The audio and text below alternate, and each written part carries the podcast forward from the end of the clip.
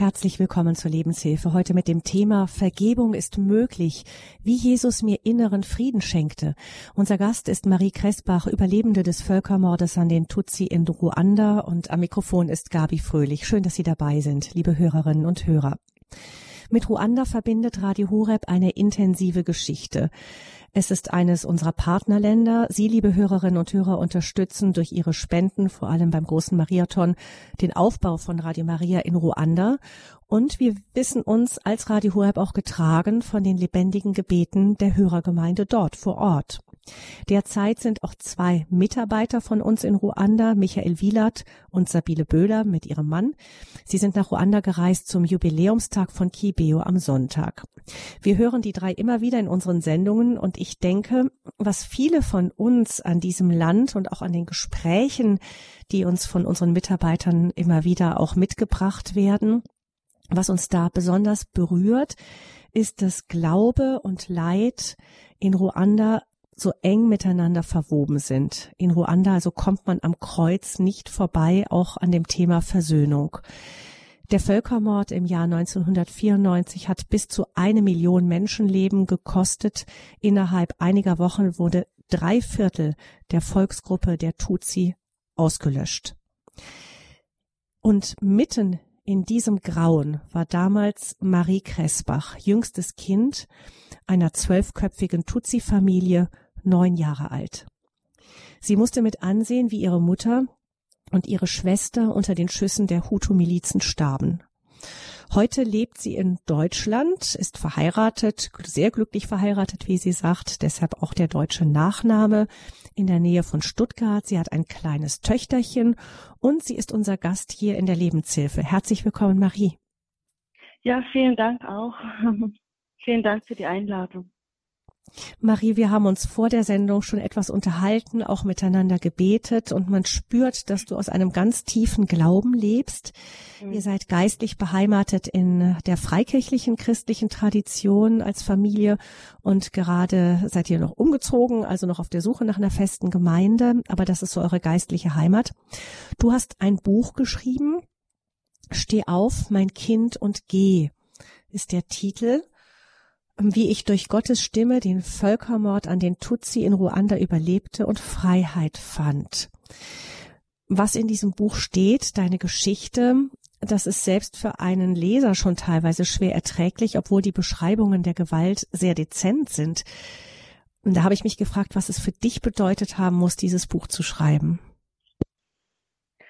Ähm, also für mich äh, war es ganz wichtig, ähm, erstens, dass die Leute ähm, einfach zu zeigen, was es bedeutet, Spaltung, Hass zu dulden, all die Jahre, dass man einfach als ähm, darauf Aufmerksamkeit, aufmerksam wurde und Hass und Spaltung nicht dulden sollte.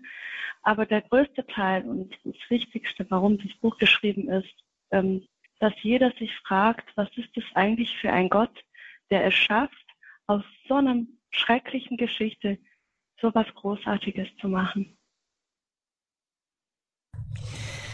Wir gucken mal gleich in die Anfänge hinein, ähm, tauchen erstmal ein in das Leben, das du damals geführt hast. Ähm, das Katholische ist dir auch vertraut. Du bist im Schoß einer gläubigen katholischen Familie aufgewachsen, einer großen Familie.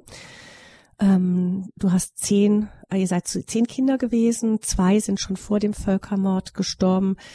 Ähm, aber was sind so, wenn du so zurückdenkst, deine frühen Erinnerungen, deine Erinnerungen als kleines Kind in Ruanda?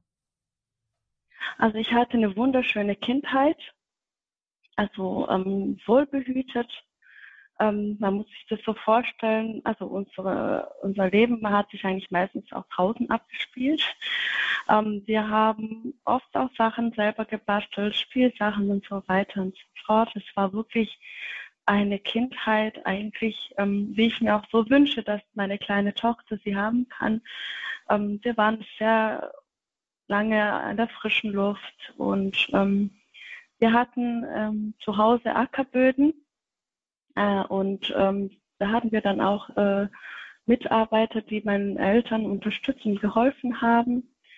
Ähm, allerdings war mein Vater jetzt kein Bauer oder genau, er war ähm, an der Hochschule, da hat er gearbeitet und meine Mama war Hausfrau und so war sie für uns da. Also ja, so wie man sich eigentlich so eine Kindheit vorstellt. Also zum Beispiel Rutsche haben wir selber irgendwie ähm, gebastelt, indem, wenn es geregnet hat, einfach uns aus so eine Bananenstaude gesetzt haben und runtergerutscht sind.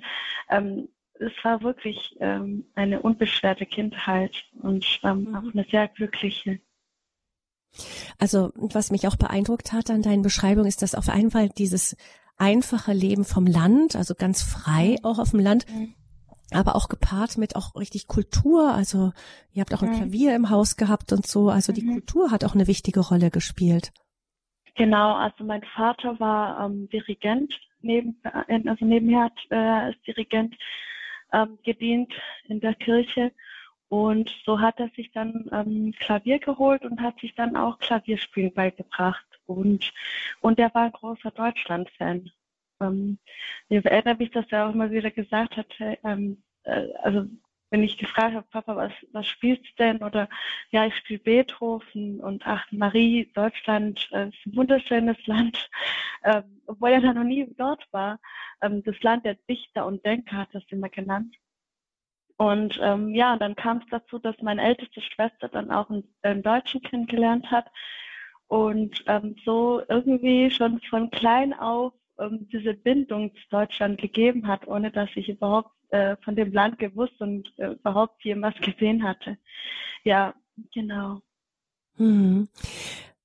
Ihr wart eine Tutsi-Familie und mhm. es ist ja so, dass vor dem Völkermord ähm, vor 1994 schon einige Jahre lang doch eine sehr heftige, auch Anti-Tutsi-Propaganda durch die Medien ging.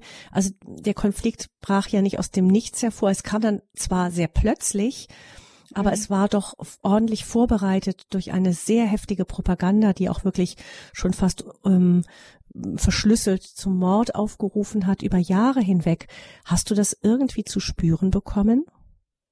Ähm, ich muss ehrlich sagen, dass als Kind ähm, ich das nicht so wirklich wahrgenommen habe. Ich muss sagen, dass auch meine Eltern alles getan haben, jetzt im Nachhinein betrachtet, dass, wir, dass ich als kleines Kind einfach eine schöne Kindheit habe. Ähm, ab und zu mal habe ich schon gespürt, dass irgendwas komisch ist, aber bin ich das, bin ich das Ganze so richtig nachgegangen. Und ähm, ich erinnere mich, dass mein Vater immer wieder gesagt hat, wir alle Menschen sind gleich, Gott hat uns wunderbar gemacht. Und er hat es immer wieder wiederholt und immer wieder wiederholt. Und ich habe das halt immer so angenommen, aber bin dann nicht noch mehr, mehr drauf eingegangen. Und ähm, jetzt im Nachhinein natürlich betrachtet, ja, das gab alles, ähm, also in Radios und so weiter.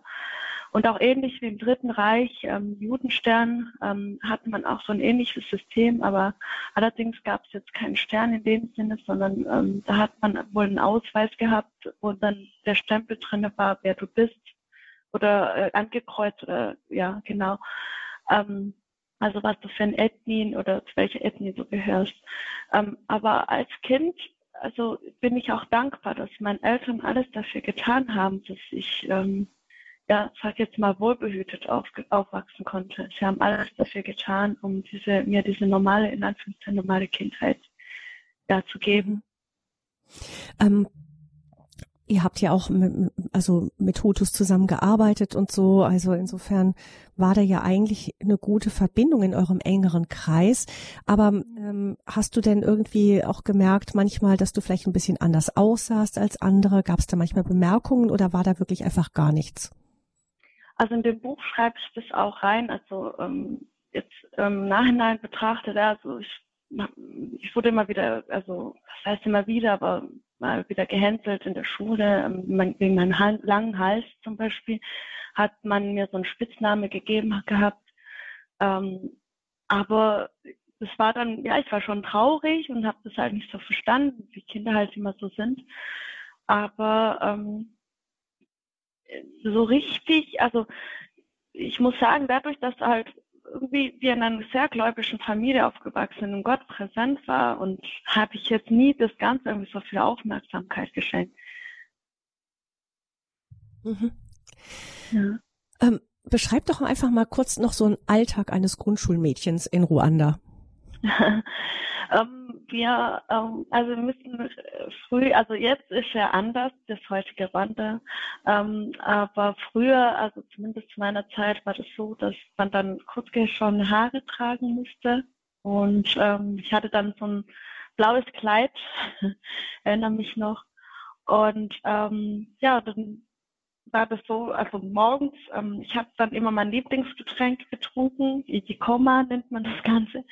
Ähm, das ist so Braunhirsegetränk und ähm, genau, und dann halt dann gefrühstückt und ähm, ja, und dann zur Schule gelaufen. Es war, ein, es war eine kleine Strecke zu laufen und ähm, ja, ich glaube, schätzungsweise eineinhalb Kilometer ungefähr bin ich dann gelaufen. Und ähm, genau, und dann bevor es losging mit der Schule, müssen wir dann die Hymne singen, damals stehen. Und ähm, dann ging es ja schon los. Und ja, ganz normale Pausen, wie in Deutschland auch. Und ähm, ja, da hatte ich jetzt noch kein, also bevor ich bis zur dritten Klasse war es äh, nur Vormittagsschule und ab der vierten Klasse war es dann auch ähm, Nachmittag, also gab es Vor- und Nachmittagsschule. Und zur Nachmittagsschule kam, dadurch, dass dann der Weg so weit ist, nach Hause zu gehen, ähm, habe ich dann immer was, ähm, kam dann jemand mit Essen und hat mir dann Essen gebracht. Ja, und ähm, genau, und dann gegen spät oder nachmittags bin ich dann wieder zurück nach Hause gegangen. Ja, so ungefähr. So, Ganz viel Zeit auch mit Spielen. Genau. Mit der genau, Cousine, die eine. Mhm. Genau, genau. Ich hatte eine Cousine, die ähm, ja relativ früh schon, also dadurch, dass wir, äh, wir waren äh, zehn Kinder, was zu dieser damaligen Zeit normal war, wie ja schon erwähnt worden, sind zwei vor dem Völkermord gestorben. Und ähm, die, ich war die Jüngste und äh, der, der Rest äh, war im Internat, also ich war halt so gut wie alleine zu Hause und so wurde dann die Cousine ist zu mir nach Hause gekommen, dass ich da nicht so ganz alleine war. Und es war aber auch so, dass ähm, die Schule halt mehr war für sie. Und so, mhm. ja, war sie nicht nur meine Cousine, sondern auch meine beste Freundin. So haben wir mhm. dann auch viel miteinander gespielt, Seilspringen und so weiter. So, ja, genau. Also das ist die behütete Kindheit bis zu jenem 11. April 1994, in dem innerhalb weniger Stunden alles zusammengebrochen ist. Ähm, mhm. Für mich ist berührend in dem, was du in dem Buch geschrieben hast, auch der, der Vorabend noch, wie dein Vater dich ins Bett bringt, seine kleine Kadett, das Nesthäkchen. Mhm. Und nach einer gute Nachtgeschichte mit einem Kreuz auf der Stirn Gute Nacht sagt. Da war die Welt noch in Ordnung. Mhm. Und am nächsten Tag ähm, explodierte regelrecht das Ganze. Mhm. Was möchtest du, was kannst du uns von diesem Tag erzählen? Ah ja, das war ähm, am 6. April. Da wurde das, das Flugzeug des damaligen Präsidenten abgeschossen.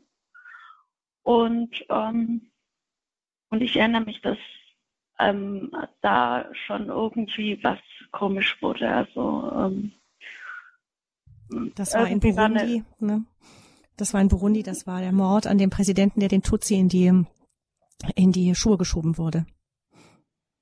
Hm. Ähm, also auf jeden Fall ist das Flugzeug von dem Präsidenten abgeschossen worden und ich, der war, ich, soviel ich äh, weiß, war es sogar nicht in Burundi, sondern nicht Kigali, es oder in der Nähe vom Flughafen abgeschossen worden. Ach so, okay. Und, ähm, und da, ähm, genau, und am, und es war so, ähm, man hat schon gemerkt, dass mein Vater merkt, schaut sehr ernst, aber irgendwie ähm, wollte er mir noch weiter was mitgeben. Und ähm, ja, er erzählte mir immer wieder Geschichte und sehr wenig ähm, ausführlich an dem Buch, was da war. Und so fing er an, mir sein Glauben weiter zu vermitteln, ohne dass ich das begriffen habe.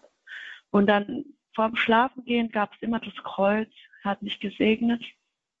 Und ab dem 7. April ging dann das Morden, ähm, das Jagen der Tutsi los. Und man muss sich das so vorstellen, das ist ja nicht mal so ein Krieg, also Soldat gegen Soldat, sondern das waren Nachbarn, mit denen du eigentlich auch gefeiert hast, ähm, Menschen, mit denen du das Leben verbracht hast, ähm, die auf einer Hochzeitsfeier eingeladen waren oder ähm, ja, Arbeitskollegen und so weiter. Und das war ja das Erschreckende, dass es ähm, plötzlich Menschen sind, gegen dich waren, die, mit denen du vorher gegessen und, ge und, und gefeiert hast. Und ja, und dann von heute auf morgen, ja, natürlich äh, kann man das jetzt nicht vergleichen, aber wir alle haben ja erlebt, wie die Pandemie eingebrochen ist. Von heute auf morgen war das Leben komplett anders, auch wenn man es nicht vergleichen kann. Und so war es dann in meinem Leben auch. Von heute auf morgen dachte ich, ich bin im Albtraum. Genau. Und ähm, ja, bis zu dem 11. Ab, also genau, und so fing wir an, uns dann zu verstecken. Mein Vater war es auch mal wichtig, ähm, dass wir uns morgens treffen, miteinander frühstücken, gemeinsam beten. Und am 11.04. Ähm, ja, da ähm, kamen dann die Soldaten zu uns nach Hause. Dein, dein Vater war dann gar nicht vor Ort. Du warst mit deiner Mutter und ähm, also äh, als die Soldaten kamen, waren wir jeden Morgen haben wir uns getroffen zum Frühstück. Da war mein Vater mhm. auch vor Ort. Wir waren alle zusammen. Mhm. Genau. Und ähm, dann sagte mein Bruder plötzlich, er sehe Soldaten. Und man musste sich so vorstellen, Ruanda nennt man auch das Land der tausende Hügeln. Also es ist alles so hügelig und wir saßen da im Garten, haben gefrühstückt und dann schaute mein Bruder so hoch und sah die Soldaten auf uns zukommen. Und daraufhin sagte mein Vater dann, los, rennt. Und ähm, mhm.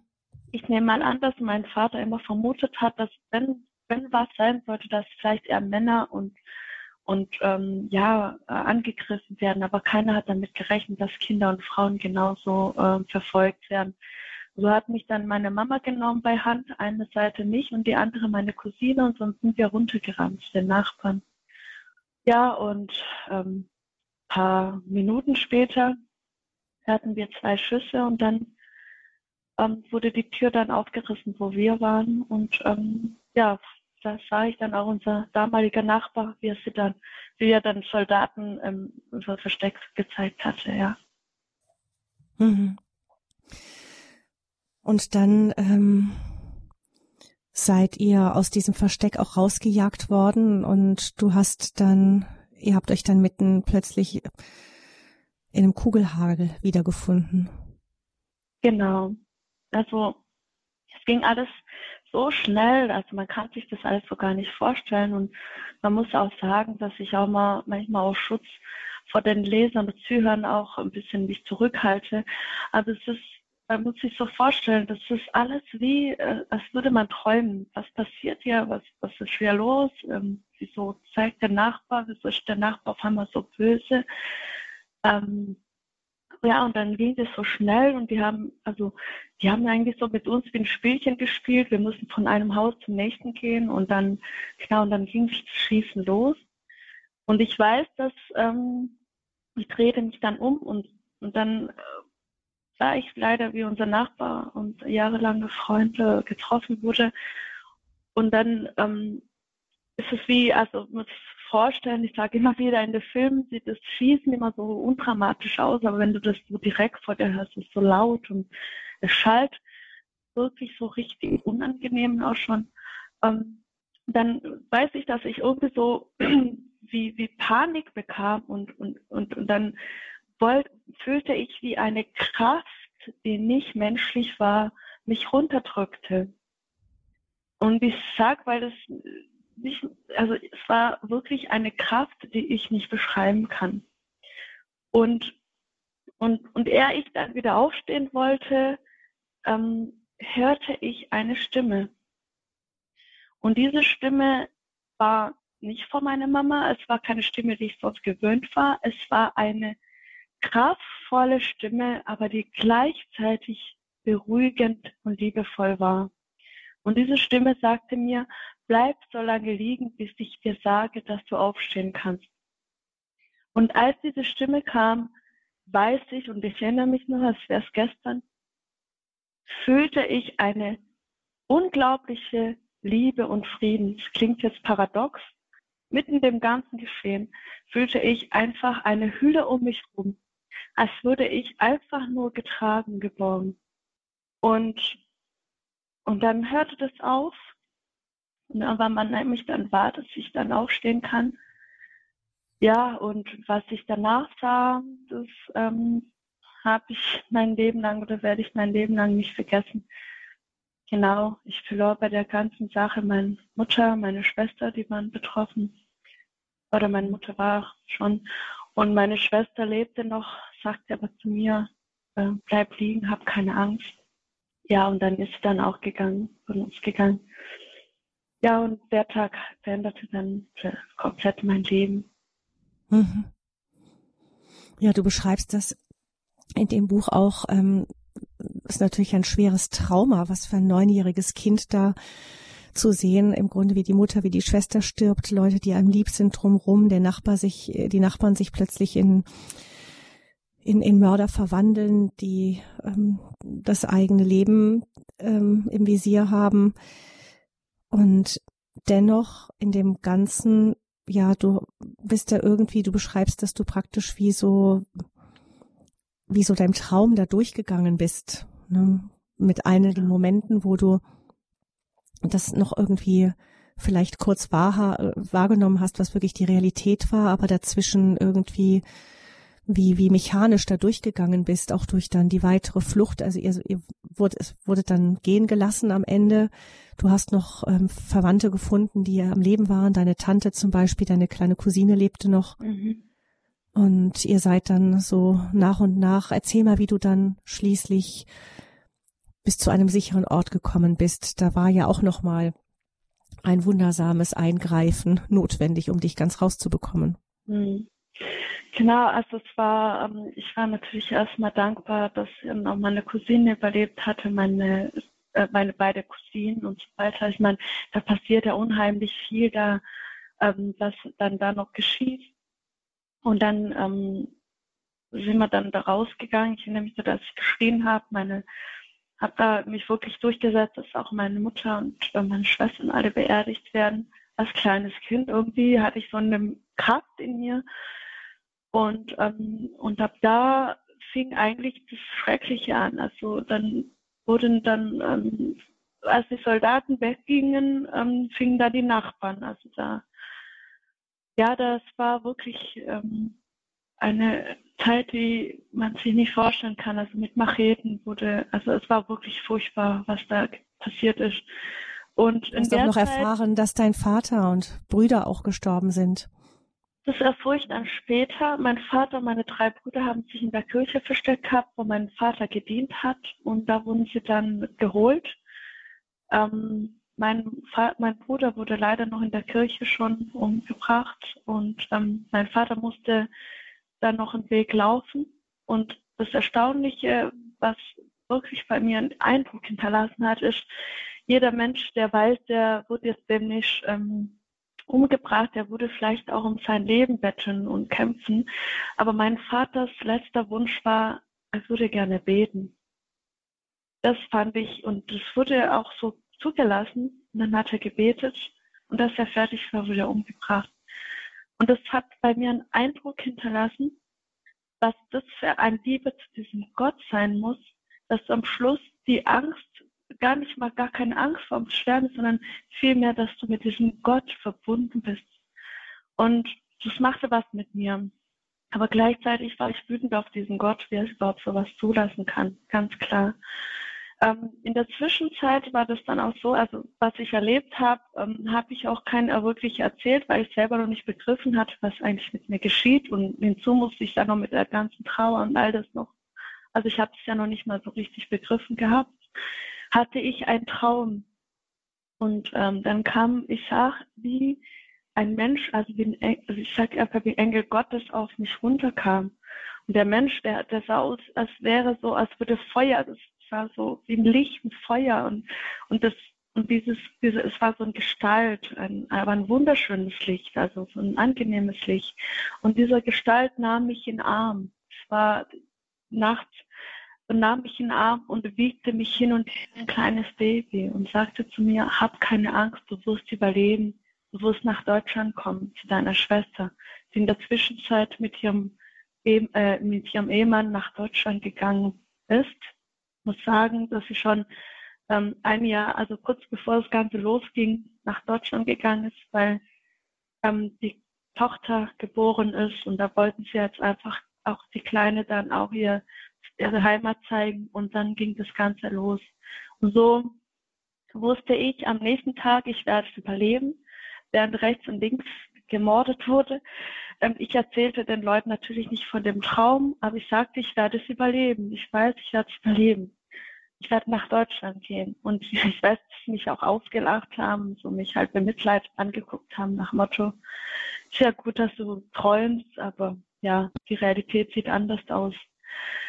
Ähm, ja, dann kam es dann auch so, also da passiert noch ganz viel, wie ich dann die Flucht von Wanda nach Kongo und von Kongo nach Burundi und dann von Burundi nach Deutschland. Aber da schreibe ich das dann noch natürlich viel ausführlicher. Genau, da ist das ausführlich ja. beschrieben, aber genau. du bist dann erst einmal ähm, noch auf, auf langen Fußmärschen auch ähm, schließlich noch zu ähm, in einen, an einen sicheren Ort erstmal gekommen. Ähm, von da aus, also aus dem Dorf, äh, musste ich schnell raus, weil Sie wussten, die Tochter von Modest, so hieß mein Vater, hat überlebt. Ich war die Kleinste. Und das Ziel war, mich da schnellstens aus dem Dorf ähm, rauszunehmen. Ich muss sagen, dass ich eine Reihe von Menschen, also wirklich wie Gott, also Menschen als Engel benutzt. Unter anderem auch mein Kindermädchen, Schrägstrich Großcousine Serafina, die mir zur Seite stand. Ähm, und ähm, natürlich auch in der Zwischenzeit meine Schwester in Deutschland mit ihrem Ehemann, die alles versucht haben, ähm, mich da rauszuholen und ähm, sogar zu dem damaligen Außenminister ähm, Klaus Kinkel Kontakt aufgenommen haben. Und es war aber regelrecht Chaos in dem Land. Keiner konnte mich finden. Und so begleitete mich Gott bei jedem Schritt und legte mir zur Seite Menschen, die mich begleiteten, unter anderem auch eine Frau, und das finde ich auch so erstaunlich, eine Frau, die äh, von einem der Topmörder, die begleitete mich und und und äh, Schwester, die sie versuchten mir zu helfen. Und ich habe es nicht verstanden, wie wie sie aus einer Familie sein könnten, aber sie sagten, sie sie, sie glauben an Gott. Und mein Vater und ich respektiere sehr meinen Vater, weil er für sie immer da war. Und ich erfuhr dann später auch großartige Geschichten, was mein Vater in dem Dorf alles getan hat, im Stillen. Und ja, und ähm, trotzdem gab es irgendwie Neider und ja, und so hat er sein Leben bezahlen müssen. Und dann habe ich ähm, aus dem Dorf geschafft, bin dann ins, in die Stadt gegangen, aber selbst da war ja immer noch ähm, alles noch total unruhig. Aber da bin ich dann erstmal untergekommen in einer Familie, die ähm, auch mit mir fernverwandt war. Und ähm, natürlich dankbar, dass ich dann aus dem Dorf, weil da äh, als Bekannte schon mal raus war. Und ähm, so begleitet mich Gott Schritt für Schritt. Hm. Ja, du erzählst dann auch, ähm, wie, wie du an einem Wachposten noch vorbeigekommen bist auch und ähm, ja eine wirklich aufregende nochmal doch aufregende Zeit dann kam. Und dann schließlich irgendwann mal ähm, war es soweit dass ähm, dass du zu einem Telefon kamst und mit deiner Schwester in Deutschland Françoise telefonieren mhm. konntest. Genau. Was war das für dich für einen Moment? Und auch für deine Schwester ja also ähm, unreal also ich, ich habe ich hab noch nicht ganz begriffen gehabt. Also ich, ich, ich konnte, das war eine Mischung aus Freude, eine Mischung aus, ähm, ja, also es war alles so, so viel auf einmal. Ich habe eine Schwester, also sie lebt, ja, es war mir klar, dass sie lebt, aber sie zu hören, ihre Stimme zu hören, jemand aus, aus der Familie wieder irgendwie äh, zu hören, ähm, die Freude, dass ich es geschafft habe, aus dem Land zu kommen. In der Zwischenzeit muss man sagen, dass ich dann in Burundi war. Ähm, die Freude, dass ich ähm, bald da raus kann und einfach endlich jemand aus der Familie ähm, umarmen kann. Ähm, das war ein unbeschreibliches Gefühl, das kann ich wirklich nicht in Worte fassen.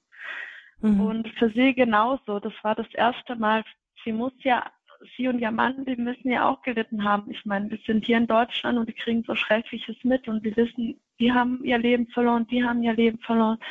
Und dann war für uns beide einfach so ein unrealer Moment, aber mhm. den wir beide total genossen haben, ja. Wer hat denn noch außer dir überlebt? Von deiner Familie? Äh, das, also wir sind jetzt insgesamt zu viert. Ähm, mhm. äh, zwei, ähm, also die, ich war die Einzige, die vor Ort war, die überlebt hat. Ähm, meine andere Schwester, die war, ähm, die war in der Hauptstadt, die überlebt hat. Und ähm, genau, jetzt sind wir ja zu viert dann, genau. Mhm.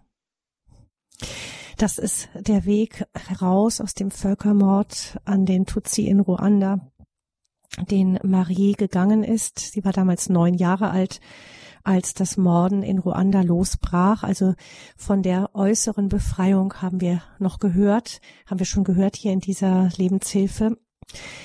Sendung bei Radio Hureb, aber wir hören gleich noch, wie dann auch eben ein Weg der inneren Heilung, der inneren Befreiung noch anstand mit der Zeit.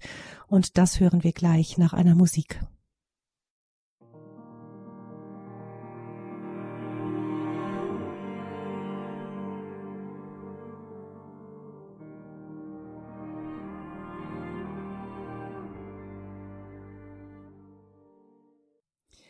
Sie haben eingeschaltet in der Lebenshilfesendung bei Radio Horeb. Am Mikrofon ist Gabi Fröhlich und unser Gast ist Marie Kressbach.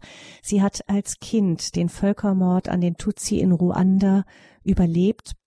Und sie hat in ihrem Leben erfahren, dass Gott lebendig ist. Sie hat ihn als denjenigen kennengelernt, der sie aus dieser furchtbaren Situation des Völkermords, auch wo großer Teil ihrer Familie gestorben ist, ähm, rausgeführt hat, auch durch, durch wirklichen echten Schutz eingreifen durch wunderbare Fügungen. Sie hat auch gesagt, sie hat Engel kennengelernt, Menschen, die Gott ihr an die Seite gestellt hat und eben die kleine Marie aus dem Grauen des Völkermordes aus ihrer Heimat herausgeführt hat, um dann eine neue Heimat zu finden. Und diesen Sprung, den gehen wir jetzt mit Marie. Ähm, Marie, du bist, hast deine Schwester am Telefon gehabt und sie hat gesagt, wir holen dich nach Deutschland. Und irgendwann sahst du, deine Schwester lebte dort mit ihrem Mann und ihrer Familie und du hast, ähm, du hast irgendwann im Flieger gesessen und bist nach Deutschland gekommen. Wie war das, dieser Aufprall in dieser ganz fremden Welt, die dir irgendwo vertraut war, weil schon dein Vater ein großer Deutschland-Fan war? aber, aber trotzdem war es ja eine ganz, ganz andere Welt auf einen Schlag.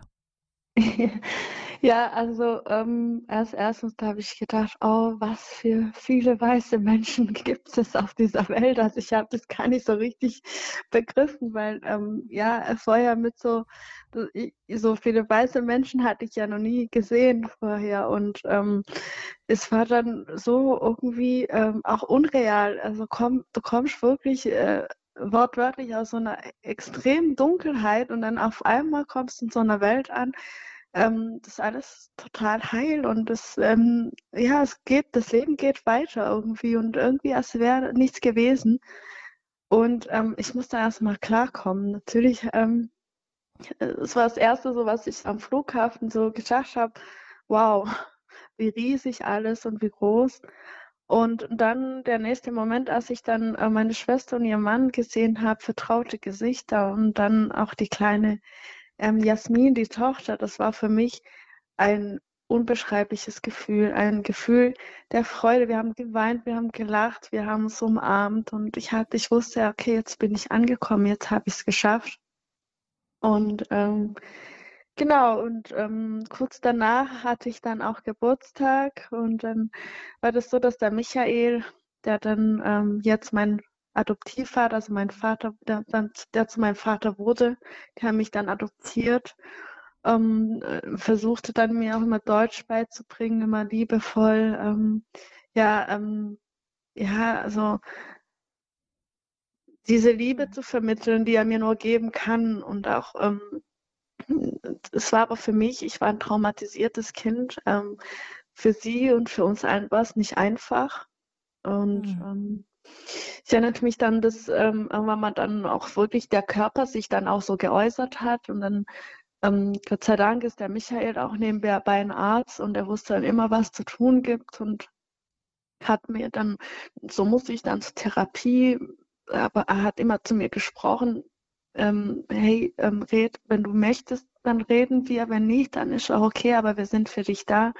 Und irgendwann mal ähm, war ich bereit, dann mit jemandem darüber zu sprechen. Und ich erinnere mich, dass ich dann zu einer Therapie, zu einer Therapeutin gegangen bin und ähm, Kinderpsychologin. Und da ich ja noch nicht Deutsch sprechen konnte, ähm, hat sie mir gesagt, dass ich das malen soll. Also so. Und ähm, ich erinnere mich, dass ich dann ihr das Bild zeigte und sie war fassungslos. Ja, sie, ich habe es ihrem Gesicht angesehen, dass sie, ähm, ja, dass sie mich, ja, schaute mich an und konnte nicht glauben, dass ein Kind so was überhaupt erlebt hat. Hm. Und ähm, und ab da, ich selber, man muss auch noch sagen, ich selber wusste nicht mal, wie ich die Situation beschreiben soll. Also für mich, ich war regelrecht überfordert. Und dann aber auch den Kampf gegen diesen Gott. Also wie konntest du nur sowas zulassen? Warum hast du es zugelassen, wenn du ein guter Gott bist? Wieso? Weshalb? Ähm, wie kann es sein, dass, dass ähm, das Böse so viel Macht bekommt und, und du dann ja, obwohl du eigentlich die Macht hast, wie, wie konnte das nur, wie konnte das nur passieren, wie konntest du das nur zulassen, wenn es dich gibt? Und ähm, 23 Jahre habe ich gegen diesen Gott gekämpft und rebelliert, obwohl ich mhm. gleichzeitig aber, muss ich sagen, ich habe so ein Ehrfurcht vor diesem Gott gehabt. Also ich habe gegen ihn gekämpft, aber gleichzeitig fand ich ihn so faszinierend. Also etwas zog mich immer wieder zu ihm zurück. Und es war dann ein Hin- und Hergerissenheit. Also wenn ich Gott nah war, ähm, merkte ich, dass ich Frieden spürte, dass irgendwer was mit mir machte. Aber so weit, sobald ich anfing, also so, so mich von ihm zu entfernen, ähm, dann merkte ich, dass das wieder was mit mir machte. Ich, ich war dann unerträglich und auch mir, ich selber ertrug mich nicht. Und mhm. ähm, ja, das war so ein Hin und Her, also ein Kampf, regelrecht ein Kampf. Und ich sage immer, man äußerlich hat man es mir nicht angesehen, aber innerlich war ich tot. Also ich habe an Ängste gelitten und ich habe, ähm, ich hatte Verlustängste. Also wenn Michael und meine Schwester gesagt haben, sie fahren jetzt geschwind irgendwo hin, da hatte ich immer Angst. Oh Gott, was ist, wenn sie wieder nicht zurück, wenn sie nicht wieder zurückkommen? Ähm, ich, ich wollte dann immer alles kontrollieren, weil wenn ich wenn es kontrolliere, dann kann ich es nicht verlieren, dann gehört es mir. Und, ähm, und all das machte was mit mir. Und ja, und so ging es dann 23 Jahre lang. Und jeder Mensch würde sagen, ja, natürlich, selbstverständlich kann man gegen diesen Gott kämpfen und fragen, wie kannst du sowas zulassen? Menschlich gesehen, ja. Geistlich gesehen hat es mir überhaupt nicht gut getan. Im Gegenteil. Mhm. Es führte mich einfach ähm, sehr weit weg von Gott. Und ähm, und ja, dann mhm. passierte das, das also Unglaubliche. Ging einen langen Weg erstmal. Du bist dann durch die Schule gekommen, hast ähm, dich in Deutschland soweit integriert. Das ist der äußere Weg, ja. Mhm. Ähm, immer noch vielleicht mit, mit Zeichen, dass dann schweres Trauma doch ist, dass du versucht mhm. hast, auch mit Psychologen zu bearbeiten. Und dann aber auch dieser innere Weg in deinem Herzen, wo du einfach aus diesem Ringen nicht rausgekommen bist, noch keinen Frieden gefunden hast. Und dann ist aber was passiert. Genau. Also, ähm, ich, ähm, meine Schwester, äh, die eine von den Schwestern, die überlebt hat, ähm, die mittlerweile in Belgien leben, beide, ähm, fing mir an, einen Podcast zu, äh, zu schicken. Es ging, ähm, es geht um einen Pastor aus Burundi und ähm, er predigte drei Punkte. Und zwar der erste Punkt ist ähm, Gottes Wille akzeptieren, wenn auch wenn man auch wenn der Wille Gottes nicht mit meinem übereinstimmt. Okay, dazu muss man erst wissen, was Gottes Wille ist. Der zweite Punkt ist, starte den, Gott, äh, starte den Tag mit Gott und beende den Tag mit Gott. Den fand ich ganz okay, kann man ja ausprobieren. Ich habe ja nichts zu verlieren. Und der dritte Punkt ist, jammer nicht, stattdessen bedanke dich. Schau, was Gott in deinem Leben tut. Konzentriere dich auf dein Segen, konzentriere dich auf das, was in deinem Leben läuft. Schau deinen Segen an, konzentriere dich auf das Gute. So, und dann fing ich an, diese drei Punkte, also vor allem die zwei, also der zweite und der dritte. Entschuldigung, Opa, uns wurde gerade gebohrt. Ich hoffe, ihr könnt mich trotzdem noch gut verstehen. Ähm, genau, und der zweite und der dritte Punkt fing ich an, stark in meinem Leben anzuwenden. So, und eines Tages hörte ich ähm, eine Stimme, während ich auf dem Weg zur Arbeit war. Aber hinzu muss ich sagen, dass ich schon vorher gemerkt habe, dass etwas mit mir geschehen ist. Ich merkte, dass ich anfing, dankbarer zu werden und äh, dass ich an, dass etwas in mir so wie eine Art Frieden, also es kehrt in Frieden zurück, den ich nicht erklären kann, während ich diese Dankbarkeit vor Gott brachte. Und an dem Tag, ähm, an dem Tag, als ich auf dem Weg zur Arbeit war, hörte ich eine Stimme, die mir sagte, bedank dich bei Gott. Und jetzt ist es aber so, wenn man Stimmen hört, denkt man sich immer, okay, ist nicht gut. Aber das Erstaunliche war, dass ich diese Stimme, dass ich wusste, dass ich diese Stimme schon mal gehört habe. Und zwar am 11.04., als war das, das war dieselbe Stimme, die zu mir sagte, bleib so lange liegen, bis ich dir sage, wann du aufstehen kannst. Und so wusste ich, okay, das ist eine vertraute Stimme. Und da war mir klar, hier will Gott mir was sagen. Und so dachte ich, okay, aber ich habe mich doch bei Gott bedankt. Und dann lief ich weiter. Zweite Mal auf der Arbeit. Und das dritte Mal halte aber diese Stimme so laut, als ich gerade die also die Wohnungstür aufmachte. Und die halte wirklich in meinem Kopf. Bedanke dich bei Gott. Und dann weiß ich, dass ich gedacht habe, okay, ich gehe jetzt ins Zimmer und bedanke mich bei Gott wie diese Stimme gesagt hat. Ich meine, das kann ja nichts Falsches sein, sich bei Gott zu bedanken, obwohl ich nicht begriffen hatte, was eigentlich da los ist. Der Plan war, ich gehe ins Zimmer, bedanke mich und dann gehe ich wieder aus dem Zimmer raus, um für meinen ähm, Mann was vorzubereiten, das Abendessen und dann ähm, bete ich später nochmal richtig. So, und dann ging ich ins Zimmer rein. Die Fenster waren zu. Es gibt einen Grund, warum ich sage, dass die, die Fenster zu waren. Und an dem Tag kniete ich hin und ich sagte, danke Gott. Und als ich gerade aufstehen wollte, ging es nicht. Es ging nicht. Das zweite Mal und das dritte Mal, bevor mir irgendwie in mir Panik kam, erfasste mich etwas. Und zwar ähm, in der Apostelgeschichte gibt es einen Teil, wo der Saul die Christen jagt und dann wurde er erfasst von einem Licht. In meinem Fall war es kein Licht. In meinem Fall war es eine pure Liebe, die mich dabei erfasste. Und ich weiß, dass ich nach oben schaute und ich, ich, ich, ich, es war wie, als würde ich aus meinem Körper rausgehen. Es war, als würde ich aus meinem Körper rausgehen. Und ich schaute zu mir runter und ich sah, wie ich einen Rucksack voller Steine hatte. Und der Rucksack, ich weiß noch die Farbe, das war so verwaschenes Grün. Und in dem Rucksack ging, der Rucksack ging dann auf und ein Stein nach dem anderen fiel runter. Und mein Blick schaute nach oben, wie als würde ich von, als wäre ich ein Roboter und ich fing an zu klatschen. Und das erste, was ich sagte, war, danke Jesus.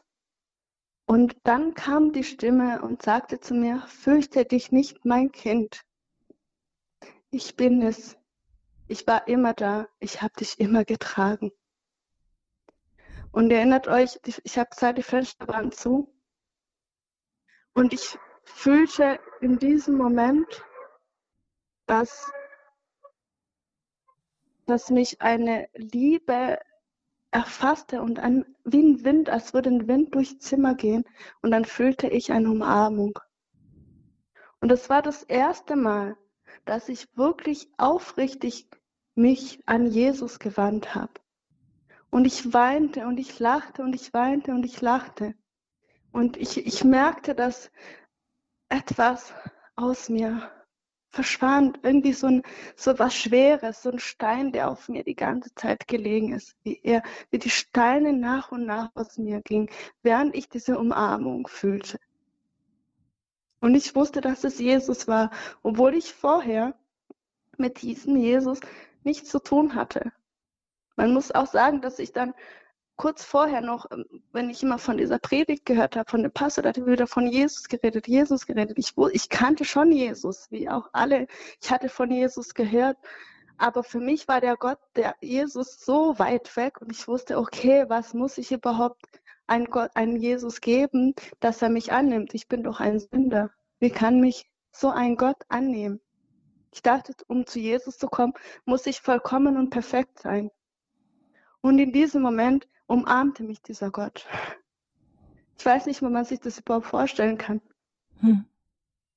Hm. Es war ein Gefühl, dass ich hatte das Gefühl, nach all dieser Zeit, all dieses Leid, all dieses Schwere, war auf einmal wie ich aufgehoben. Es war auf einmal ein Gott da. Hm. Und das war für dich dann auch wirklich ein Wendepunkt. Das war der Wendepunkt in meinem kompletten Leben. Und zwar alles veränderte sich an dem Tag. Was passierte war, dass ich erstmal nicht begriffen begriffen habe, was überhaupt passiert ist. Also ich, ich weiß nur, ich saß da zittern und dachte, das kann nicht sein, weil für mich war dieser Gott unendlich weit weg, den ich angebetet habe und auf einmal war er da in meinem Zimmer und so präsent. Sogar, dass ich mhm. seine Umarmung wahrnahm. Das war für mich nicht greifbar, menschlich nicht greifbar. Ich saß zitternd da und man muss sagen, ich muss ungefähr eine Stunde in dem Zimmer gewesen sein weil ich später auf die Uhr geguckt habe, das gibt's doch gar nicht. Aber es kam mir vor wie eine Sekunde. Und ich saß zitternd und habe gedacht, was passiert, was ist jetzt gerade passiert? Und ich habe das, das nicht wirklich so begreifen können, was dieser Gott, und er hat mich und was ist eigentlich los? Und so viele Fragen. Und, und ich weiß, dass ich dann, dass diese Stimme mir gesagt hat, sagt es zu dem Pastor. Der Pastor erzähle ihm, was passiert ist. Und das war dann auch wieder das Unglaubliche, weil ich gedacht habe, wie soll ich so einen Pastor erreichen? Also man muss sagen, der Pastor, der erreicht ja mittlerweile Millionen von Menschen. Wie soll ich ihn überhaupt erreichen? Also da dachte ich, okay, wenn das Gott zu mir gesagt hat, dann hat er schon bereits einen Weg, eine Tür aufgemacht. Ja, ein paar Tage später habe ich mit diesem Pastor telefoniert und erzählte, was passiert ist. Und das Erste, was er mich fragt, ist, hast du Jesus in deinem Leben eingeladen? Und ich habe gesagt, wie eingeladen, wie, wie geht es, wie, was muss man machen? Ähm, dann hat er gesagt, gar nichts, einfach nur in deinem Herzen einladen und ihn als dein König einladen und zulassen. Und er ich mich versah, ich, gab ich Jesus mein Leben am Telefon und ab da, ab da ändert sich mein Leben komplett. Natürlich wenn man, wenn man sagt, man geht mit Jesus, alles ist super und happy clappy und alles ist schön, das, so ist es nicht. Wir befinden uns noch auf dieser Welt. Aber etwas war in mir ganz anders und zwar, ich fing an, Frieden zu spüren und zwar aufrichtigen Frieden im Tief in meinem Herzen. Die Ängste, die ich hatte, ich fing an zu merken, dass sie nach und nach verschwunden sind, weil ich wollte eigentlich immer mehr diesen Gott kennenlernen. Wer ist dieser Jesus? So fing ich an, Bibel zu lesen immer mehr von diesem Gott zu erfahren, immer und immer mehr. Wer ist dieser Gott und so weiter. Und so begegnete mich auch, begegnete ich auch immer wieder Jesus in, in seinem Wort und, und sprach zu mir. Und, und so fing ich an, diesen Weg mit diesem großartigen Gott zu gehen, der mich irgendwie geheilt hat. Ich merkte, irgendwie ist etwas mit ihm, was ich sonst vorher nie gespürt und erlebt habe. Hm. Ich vermute, dass deine Umgebung die Veränderung auch gemerkt hat. Du warst ja inzwischen auch schon verheiratet und ähm, und dann mitten in diesem Alltag eine ganz neue Wende, neuer Friede, eine Versöhnung auch mit deiner Vergangenheit. Konntest du denn auch deine, konntest du denn auch den Tätern vergeben, die ähm, die deiner Familie so unfassbares Leid zugefügt haben? Ähm, ich kam an einen Punkt, als Jesus gefoltert worden ist. Wir sagen ja immer, er ist ja für uns am Kreuz gestorben. Das klingt ja immer erstmal so, ja, er ist für uns am Kreuz gestorben, aber ich ging das Ganze nochmal durch den Kopf, was der Jesus eigentlich durchgemacht hat. Er ist ja regelrecht gefoltert worden. Und als all das passierte, sagt er dann zum Vater, Vater, vergebe ihnen, denn sie wissen nicht, was sie tun. Und der Satz, der blieb so stark in meinem Kopf.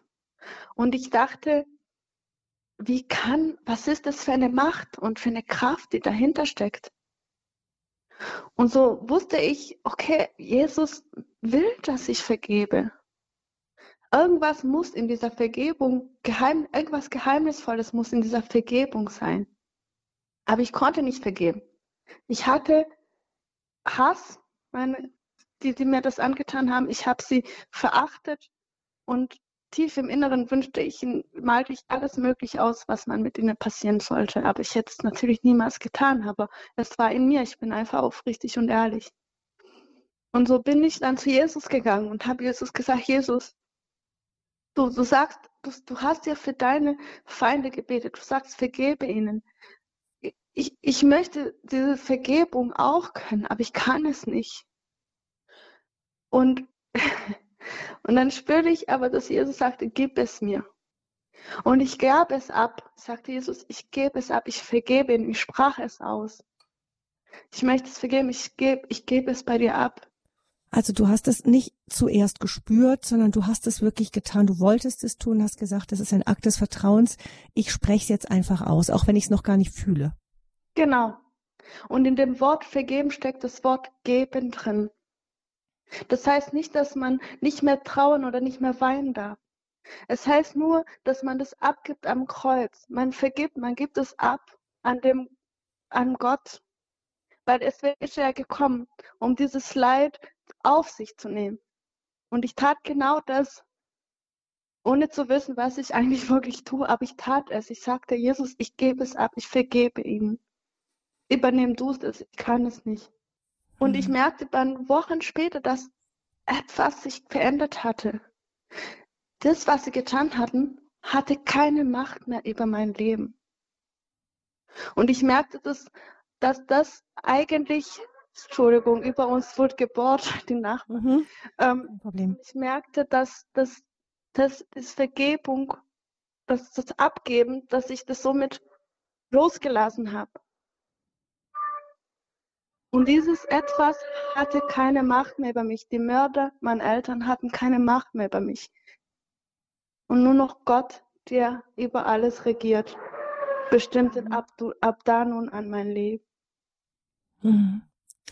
Ähm, hattest du denn die Möglichkeit, diese Vergebung auch mal auszusprechen? Seid, seid ihr noch mal, bist du nochmal zurückgekehrt in deine Heimat? Ähm, bei mir ist es ja so, dass ähm, ich ähm, also ich möchte gerne diesen einen Mörder treffen im Gefängnis. Ähm, ich bin sogar jetzt bereit. Und ich mhm. bin sogar so weit, dass ich sage, ich bin sogar bereit, dahin zu gehen und ihm von Jesus zu erzählen. Mhm. Die Soldaten, die meine Eltern umge also die meine Mutter umgebracht haben, die kannte ich jetzt so nicht. Das waren ja Soldaten. Und die meinen Vater umgebracht haben, die kenne ich auch nicht. Aber ich weiß, dass ein paar aus der Nachbarschaft, die gemordet haben, noch manche in einem Gefängnis sind. Manche sind gestorben, aber noch welche da sind. Und ja, ich möchte da mal hingehen zu diesem einen Matteo, Matteo den ich auch in dem ähm, Buch erwähne. Ich möchte da mal zu dem hingehen und mit dem sprechen. Das habe ich schon vorher. Also ich bin so bereit, bereit. Das hätte ich, wenn man das vor paar Jahren mir jetzt gesagt hätte, hätte ich jeden ausgelacht. Also hm. jetzt bin ich bereit und habe diese innere Freiheit, auch das hm. auszusprechen. Bist du denn noch mal in deiner Heimat gewesen? Ja, das ist sogar unser Lieblingsurlaubsland. Mhm. Rwanda ist jetzt, äh, gehört zu den Vorbildländern Afrikas. Sehr sauber, sehr grün, plastikfrei seit, glaube 2008. Mhm. Und ähm, ja, und da gehen wir gerne hin und auch Sicherheit. Ja, man, es ist jetzt ist ja Gott sei Dank ähm, eine neue Regierung da und ähm, muss sagen, dass ähm, die dann auch ähm, mit Gottes Hilfe geholfen hat, das Land zu befreien. Und ähm, mit, dem, mit der jetzigen Regierung, man merkt einfach, dass auch das Streben nach Vergebung stark da ist.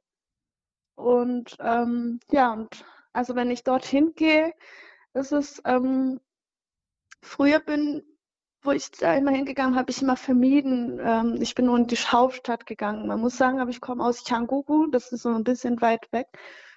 ähm, südwestlich. Und da habe ich immer vermieden, dahin zu gehen, weil da viel mehr die, diese Verbundenheit mit dem Völkermord war. Und so bin ich immer in der Hauptstadt geblieben, vor Jesus. Jetzt mit Jesus bin ich sogar so frei, dass ich überall im Land verreisen kann und diese, diese Schmerz oder das gar nicht mehr so richtig spüre. Und es, es ist da, klar, es ist passiert, man kann es auch nicht verleugnen, aber ich gehe jetzt ganz anders mit diesem Thema um. Mhm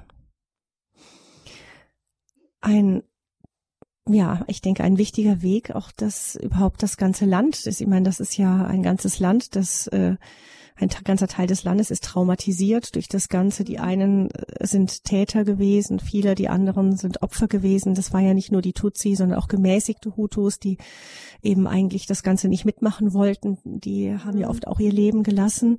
Mhm. Ähm, Siehst du eine Chance, dass da ähm, Ruanda auf einen guten Weg kommt, auch der Versöhnung? Mit ganz viele Gebete. Ganz viele Gebete und Jesus Hilfe, ja. Weil die Menschen sind bereit. Die Menschen sind bereit, aufeinander zuzugehen. Natürlich ist es noch in Köpfe drin, gerade jetzt in meiner Generation oder die Generation, die es überlebt hat und erlebt hat. Aber man mhm. merkt, dass die jetzige, und das finde ich ja so schön, dass das, das Ethnie, das ist Hutu, Tutsi und so weiter, ist abgeschafft worden. Und das finde ich schon mal alleine ist ein Riesenschritt, dass man sich kennenlernt als Mensch, als Rwanda und nicht du bist der und der. Aber natürlich ist es noch in manchen Leuten, bei manchen Leuten sind Köpfe drin, ist auch klar. Der eine kann es nicht vergessen und äh, um das geht es auch nicht. Und ich glaube auch nicht, dass es darum geht, es zu vergessen, sondern wie kann man aus dieser Sache lernen? Und hm. dann, dass man zukünftig, äh, zukunftsorientiert ist. Und das ist das, was, wo ich schon spüre, dass es stark da ist in der Generation in Ruanda, die hm. jetzt da ist. Und dass auch da wirklich auch die Regierung danach strebt, um das dahin zu gehen, also so ein Ziel, so eine Richtung gibt. Aber ja klar, Menschen sind Menschen. Jeder hat noch, wir, sind, wir stehen unter freier Wille zu entscheiden, welchen Weg wir gehen. Aber ich glaube und bete dran, dass wir sind auf jeden Fall in der richtigen Richtung. Mhm. Marie, du hast vorhin gesagt, irgendwie, dass man aufpassen muss, dass eine Gesellschaft nicht gespalten wird, dass du damals diese Spaltung einfach da war. Und mhm. die hat mhm. sich damals in den Ethnien ausgedrückt. Ähm, in mhm. mir ist da so innerlich so aufgepoppt, auch die unsere aktuelle Situation, wo man ja auch spricht, dass die Gesellschaft immer gespaltener wird, dass eine mhm. Gefahr einer Spaltung der Gesellschaft da ist. Das heißt, nach all dem, was du erlebt hast, ist da schon wichtig, dass wir aufmerksam sind, oder? Dass wir uns da nicht so in, in, in diese Spaltung selber auch hineintreiben lassen, oder? Auf jeden Fall. Das ist auch gerade auch total mein Thema. Und da muss man, wie gesagt, nicht sagen, ob das ist in Afrika, in Ruanda so weit weg. Auch jetzt, heute ist es präsent. Und man sieht auch hier zwischen nicht geimpft und geimpft. Das fängt ja schon an. Oder du bist so oder das. Also ich appelliere und, und dass wir das Licht dieser Welt sind. Gerade die Jesus haben, dass man wirklich nicht sagt, ja, okay, wird schon gut gehen. Weil sobald man Hass und Spaltung duldet, passiert etwas. Und das ist ja bei uns, wie du es auch so schön vorher gesagt hast, das ist nicht von heute auf morgen entstanden. Das ist ein jahrelanger Prozess. Und deswegen appelliere ich auch an jeden, sowas nicht zu dulden. Man muss ja nicht jetzt kämpfen oder man kann einfach mit Gottes Liebe an die Menschen herangehen und sagen, hey, versuch doch einfach miteinander zu kommunizieren. Versucht doch einfach aufeinander zuzugehen. Und ich sage immer, wir sind Menschen, nicht keiner ist so weise außer Gott, der uns die Weisheit gibt. Entschuldigung. Und ich denke einfach, dass, hm. dass es so wichtig ist, da nochmal drauf aufmerksam zu machen. Dass, dass, es, dass wir auch als Christen es in der Hand haben, zu sagen, hey, so ist es nicht richtig. So ist es nicht richtig, wenn Menschen verfolgt werden. So ist es nicht richtig, wenn Spaltung stattfindet. So ist es nicht richtig. Man soll einfach ins Gespräch gehen, aufeinander zugehen, miteinander kommunizieren, Brücken bauen, statt Spaltung und Hass zu dulden. Während den, während den Anfängen sagt Marie Kressbach, die selbst den Völkermord in Ruanda überlebt hat und ein Buch geschrieben hat mit ihrer Geschichte, auch um zu erzählen, wie wirklich Gott in ihrem Leben Großes gewirkt hat, ihr auch inneren Frieden geschenkt hat, die Vergebung in der schlimmsten Situation möglich gemacht hat. Der Titel des Buches heißt Steh auf, mein Kind, und geh. Und ähm, es ist erschienen im Gerd Medienverlag. Sie können aber, liebe Hörerinnen und Hörer, auch die Angaben im Internet finden unter horeb.org und dann im Programm von heute. Und in der, im Infofeld zur jetzigen Sendung Lebenshilfe finden Sie auch die Angaben zum Buch. Oder Sie schauen einfach selber Fragen in der Bücherei nach oder im Internet oder rufen den Hörerservice an unter 08328 921 110 08328 921 110. Das ist die Nummer vom Hörerservice. Da kann man auch die Infos erfragen. Ähm, ja, vielleicht auch vor dem heutigen Hintergrund, dem Hintergrund, dem aktuellen Hintergrund eben einer immer größeren Spaltung in unserer Gesellschaft ein wichtiges Buch zu verstehen, wie wichtig Versöhnung ist, wie wichtig das Zugehen auf andere ist.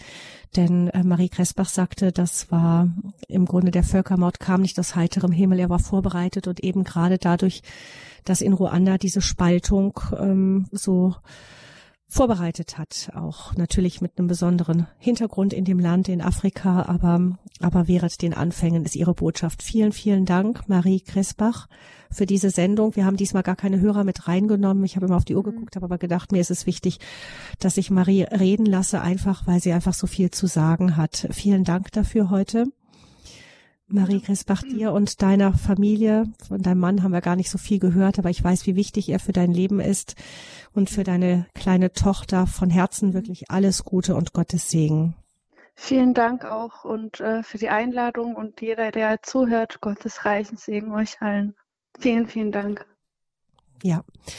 Gabi Fröhlich verabschiedet sich von Ihnen allen und ich wünsche auch Ihnen noch einen schönen und gesegneten Tag.